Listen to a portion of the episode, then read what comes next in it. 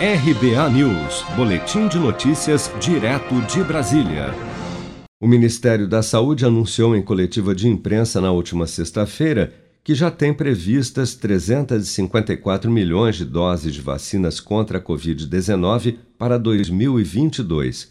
Segundo o ministro Marcelo Queiroga, este total leva em conta um quantitativo de 134 milhões de doses que ficarão remanescentes este ano além de mais 100 milhões de doses da Pfizer e outras 120 milhões de doses da AstraZeneca que já estão contratadas pela pasta para o ano que vem. Nós já fechamos com a Pfizer um contrato para mais 100 milhões de doses no ano de 2022, com a perspectiva de mais 50 milhões de doses, se for o caso. Isso já está tratado com a, Pfizer.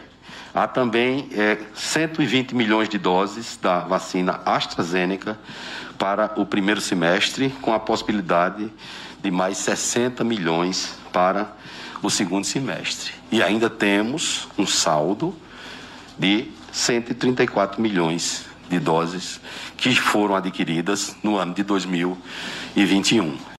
Queiroga ressaltou, no entanto, que o Ministério da Saúde só incluirá no Programa Nacional de Imunização vacinas com registro definitivo na Anvisa para o reforço contra a Covid, ou seja, Coronavac e a vacina de dose única da Janssen até o momento não estão sendo consideradas. O Ministério da Saúde prioriza as vacinas que têm registro definitivo na Anvisa e as duas são Vou repetir: a vacina da Pfizer e a vacina da AstraZeneca. Se outra vacina, como por exemplo a vacina da Coronavac, lograr o registro definitivo na Anvisa, pode ser considerada. Precisa ser avaliado pela Conitec. A vacina da Janssen, outra também, que o registro é emergencial. Se lograr o registro definitivo, pode ser incorporado pela Conitec. Quanto mais vacinas que tiverem registro definitivo e que forem incorporadas no Sistema de Saúde, isso resulta em uma possibilidade de um preço menor é, dessas vacinas. Então, todos esses aspectos são analisados: a segurança, a eficácia, a efetividade, a custo-efetividade e o impacto orçamentário.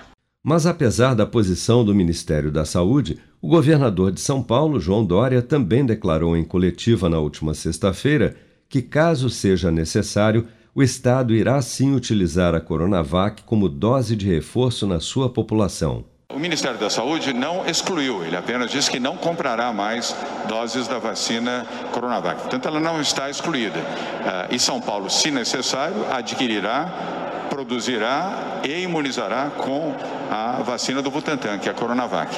Como, aliás, já fizemos a venda de 4 milhões de doses da vacina para outros estados brasileiros. É o caso do Ceará, é o caso do Espírito Santo, é o caso do Pará, entre outros estados que já adquiriram doses adicionais, o Espírito Santo também, doses adicionais para complementarem os seus programas de vacinação.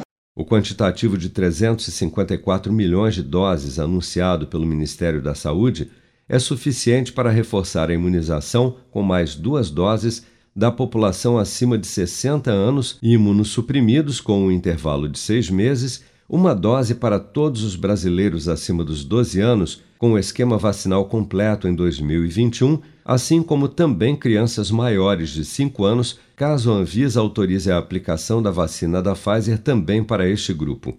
A Pfizer anunciou na semana passada que solicitou ao FDA, Agência Reguladora de Medicamentos dos Estados Unidos, a autorização para o uso emergencial da sua vacina contra a Covid-19 em crianças de 5 a 11 anos, após um estudo preliminar de fases 2 e 3 demonstrar que a sua vacina contra a Covid-19, que atualmente só é autorizada para adolescentes a partir dos 12 anos, também é segura e gerou uma forte produção de anticorpos em crianças a partir dos 5 anos. Com produção de Bárbara Couto, de Brasília, Flávio Carpes.